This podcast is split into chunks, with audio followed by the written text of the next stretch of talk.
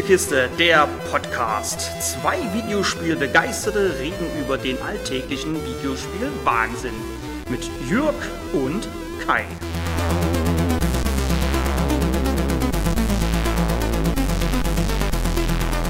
Nach einer langen Durststrecke erscheinen hin und wieder Videospiele, die an glorreiche Wing Commander, X-Wing vs. TIE Fighter oder Conflict Free Space Zeiten erinnern. Dank Everspace 2, dem mit Startschwierigkeiten zu kämpfenden No Man's Sky oder dem eventuell doch irgendwann erscheinenden Star Citizen sollten Fans von Weltraum-Action-Spielen auch in Zukunft genug Futter haben. Aber es gab auch andere Zeiten kurz nach der Jahrtausendwende gab es neben Freelancer noch das aus Deutschland stammende Darkstar One. Das war's im Großen und Ganzen. Es gab aber, damals wie heute, auch kleinere Spiele, die gerne mal in den Regalen der Händler verstaubten.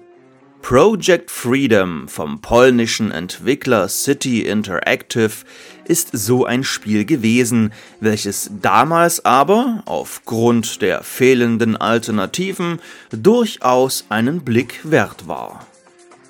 Die Story des Spiels ist so belanglos, dass es kaum die Mühe wert ist, sie zu erzählen. Project Freedom klingt zwar nach einer großen Geschichte, Dahinter verbirgt sich aber nur der Name der Firma, bei der sie als Raumpilot anheuern.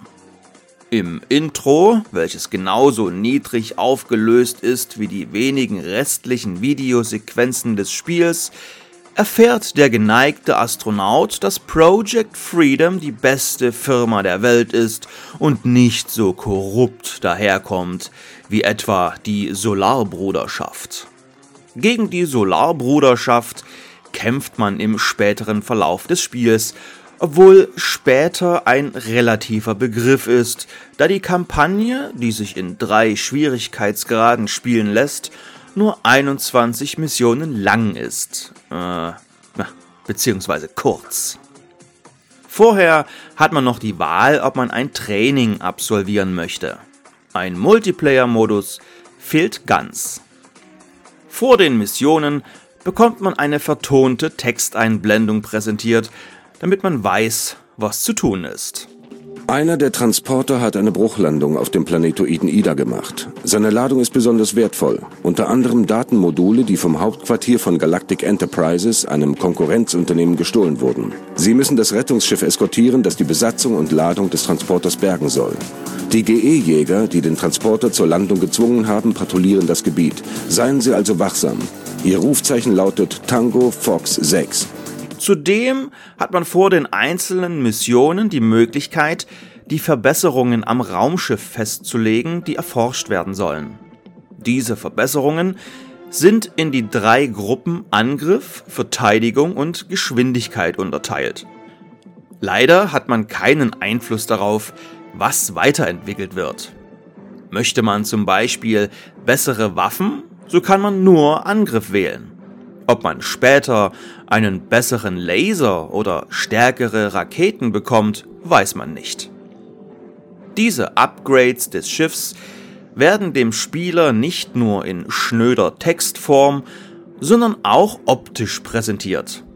Allerdings verändert sich das Raumschiff nicht so facettenreich wie die Darkstar One aus dem damaligen gleichnamigen Spiel. Das Missionsbriefing hätten sich die Entwickler rein theoretisch im Übrigen sparen können, denn es gibt nur zwei Missionstypen. Zum einen ist da das Wir werden angegriffen Szenario, in dem man alle gegnerischen Einheiten zerstören soll, und zum anderen wäre da das Wir greifen an Szenario, in, naja, in dem man alle gegnerischen Einheiten zerstören muss. Die Einsätze werden trotz ihrer Einfallslosigkeit selten langweilig, da im Spiel die Action stimmt, zumal es Einsätze im Weltraum und auf Planetenoberflächen gibt. Während dieser Missionen ist man nur in Einzelfällen allein unterwegs. Oft gibt es Hilfe von anderen Piloten, die sich zudem über Funk unterhalten. Das ist schon der dritte Transporter, der diesen Monat von Galactic abgeschossen wurde. Na, wer gewinnt wohl den Krieg? Klappe, Fox 2. Das ist kein Krieg, nur ein freundlicher Firmenwettbewerb. Wettbewerb? Kann ich was gewinnen? Einen Kopfschuss. Suchen Sie lieber nach Galaktikjägern. Sie sind in der Nähe. PF-Transporter Diana, PF-Transporter Diana. Schön euch zu sehen, Jungs. PF-Rettungsschiff an Diana.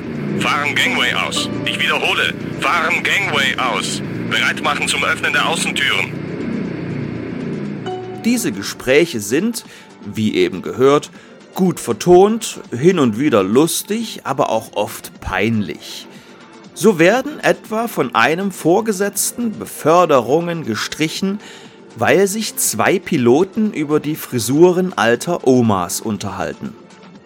Da wir selber aber immer nur reden, wenn wir gefragt werden und eh der beste Pilot sind, den Project Freedom hat, werden wir im Laufe des Spiels mit Beförderungen nahezu überschüttet. Die bringen uns aber so rein gar nix, da der Rang des Piloten nur vor den Missionen zu sehen ist und keinerlei Boni mit sich bringt. Dass wir der beste Pilot sind, ist nicht nur so dahergesagt. Oft hat man den Eindruck, dass ohne einen gar nichts läuft. Soll heißen, wenn wir nicht wären, würde die geliebte Firma den Bach runtergehen. Da können zehn weitere Raumschiffe auf unserer Seite kämpfen, ohne uns wird kein Jäger abgeschossen, kein Radar zerstört und keine Schlacht gewonnen. Das wirkt beim näheren Betrachten zwar unrealistisch, aber schließlich sind wir hier, um zu ballern und nicht um nur zuzugucken. Dass es im Weltraum auch in Videospielen nicht noch schwarz ist, weiß man spätestens seit Titeln wie Conflict Free Space oder Wing Commander Prophecy. Auch Project Freedom weiß in dieser Hinsicht zu gefallen. Schicke Effekte kaschieren die relativ tristen Planetenoberflächen und aufploppende Gebäude und Asteroiden. Der Weltraum leuchtet währenddessen in allen erdenklichen Farben. Da die Gefechte sehr schnell inszeniert sind, bleibt eh selten Zeit, die Grafik zu bewundern bzw. zu bemängeln. Mit einer Taste schalten wir die Sekundärwaffen durch, bei mehreren primären Laserwaffen sind automatisch alle aktiviert. Energie zwischen irgendwelchen Systemen hin und her schalten gibt's in Project Freedom nicht. Gesteuert wird per Maus, was ausgesprochen gut funktioniert. Das Raumschiff reagiert schnell auf gewünschte Richtungswechsel und die Geschwindigkeit steuert man über das Mausrad, was anfangs zwar ungewohnt ist, aber schnell in die Hand bzw. den Finger übergeht. Ein Druck auf die Leertaste zündet den Nachbrenner, sofern erforscht. In den Kämpfen, die von treibender, aber auf Dauer nervender Musik untermalt werden, sticht sofort der Bild im Bild Raketenmonitor ins Auge, sobald wir eine oder mehrere davon auf unsere Feinde loslassen. Hat man einmal erlebt, wie vier Luft-Luft-Raketen gleichzeitig auf einen Gegner zurasen und diesen anschließend in ein paar wertlose Trümmer Weltraumschrott verwandeln, kommt man von diesem Anblick schwer wieder los. Die Raketen schalten sich dabei relativ schnell und automatisch auf einen anvisierten Gegner. Jetzt heißt es Fire and Forget. Mit einem Rauschen gehen die Raketen auf ihre kurze Reise und man kann sich um einen anderen Gegner kümmern, da die fliegenden Helfer ihr Ding schon machen werden. Genau zwischen die Augen. Nur gut zielen sollte man können, da es keinen Vorhaltepunkt für die Primärwaffen gibt. Es erfordert also ein wenig Übung, um zu wissen, wie weit man vor ein gegnerisches Schiff zielen muss. Pfeile am Bildschirmrand helfen, den nächsten Feind oder den nächsten Wegpunkt zu finden.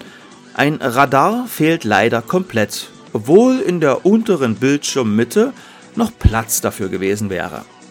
Drei Kameraperspektiven bieten immer genügend Überblick und es liegt am Geschmack des Spielers, ob er die Kämpfe aus der Cockpit- oder der Verfolgerperspektive bestreiten möchte.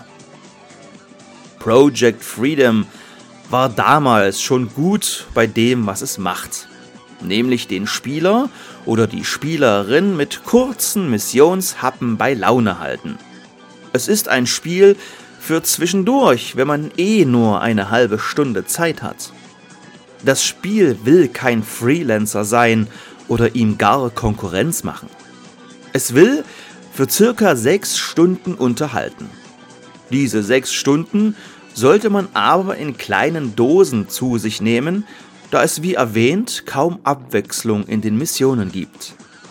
Das Spiel bekommt ihr mittlerweile für 3 Euro bei Steam hinterhergeworfen, im Sale sogar für unter 1 Euro und anders als bei anderen Spielen aus dieser Zeit läuft es auch problemlos auf modernen Systemen, wenn man denn die Videodateien aus dem Installationsordner entfernt. Fans von Weltraumballereien können einen Blick riskieren, wenn sie im Spiel keine große Story erwarten und über ein enttäuschendes und belangloses Ende hinwegsehen können. Schon damals war Project Freedom kein großer Überflieger, ich hatte es aber gerne gespielt, hatte es in guter Erinnerung und war überrascht, wie flott es sich noch spielt und wie gut die Grafik, Weltraumthema sei Dank, gealtert ist. Darum gibt es auch nach all den Jahren noch eine verzeihende und gut gemeinte 6 von 10.